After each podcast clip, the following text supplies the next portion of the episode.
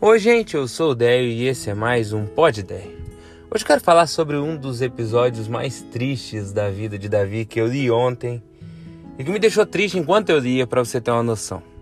A Bíblia conta que um dia Absalão, um dos filhos de Davi, decide dar um golpe de estado no pai. Ele passa quatro anos indo na frente da cidade, dá uma de bonzinho e fala mal do pai para ir ganhando moral com o povo. Até que um dia, finalmente, ele vai até um lugar, se autodeclara rei e consegue apoio da maioria do exército. Quando ele faz isso e Davi fica sabendo que o filho dele se autodeclarou rei e está vindo para Jerusalém tomar o trono, Davi simplesmente pega aqueles que são fiéis a ele e sai da cidade, porque ele não quer um confronto direto com o filho. Acontece que Absalão reúne todo o exército e sai no encalço do pai. Quando ele chega lá, obviamente ele encontra guerreiros mais, ainda que menor número, mais bem treinados, generais experientes de guerra e Davi, que é um cara assim, muito bom naquilo que ele faz na arte da guerra. Davi fica, mas o exército dele vai enfrentar o de Absalão. Davi só faz um pedido, que poupassem a vida do filho dele. Só que guerra vai, guerra vem, batalha, e o exército de Davi ganha, porém um de seus comandantes, Joabe, o principal deles, não tem pena de Absalão, que é o filho de Davi, e mata Absalão. Quando chega a notícia, a notícia chega que Davi ganhou a guerra, é rei novamente, mas perdeu o filho. E essa é uma tristeza absoluta na vida de Davi. Davi chora e Davi fala: é melhor, seria melhor se eu tivesse morrido. Porque que que adianta ganhar uma guerra e perder um filho? E isso me trouxe algumas reflexões sobre a maneira como a gente vive a vida. Às vezes a gente vive a vida lutando guerras que se a gente ganhar, a gente perde. Só que a gente nem percebe isso. Talvez você está aí num relacionamento conturbado, lutando para provar que tem razão, mas vai acabar perdendo a pessoa de tanto brigar por isso.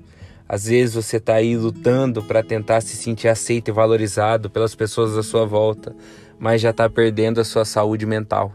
Talvez você está aí lutando para satisfazer os teus, os teus desejos e sonhos materiais, mas vai perdendo os seus filhos crescendo e não tem mais tempo com eles.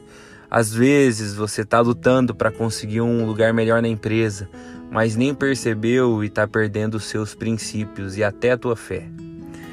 Veja, Davi não teve opção, ele teve que lutar essa guerra porque Absalão foi muito obstinado atrás dele. Mas nós temos a opção de olhar com sabedoria para a nossa vida e decidir as guerras que nós queremos ou não.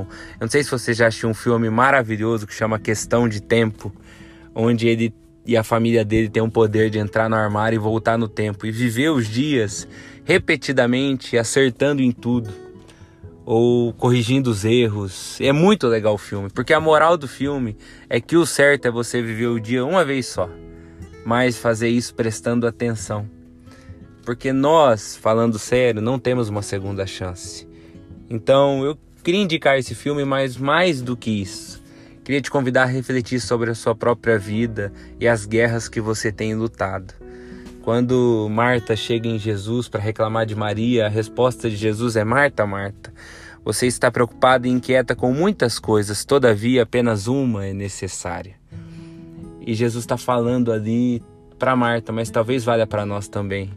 Alguns de nós estamos preocupados e inquietos com muitas coisas, mas uma é necessária: estarmos com Deus, na presença dele, aprendendo com ele para que todas as outras coisas na nossa vida se encaixem a partir da sabedoria que Ele nos dá. Que Deus te ajude e me ajude para que a gente não lute batalhas que no final nos trarão tristeza. Que a gente dedique a buscar a Deus e que Ele nos abençoe. Tchau, tchau.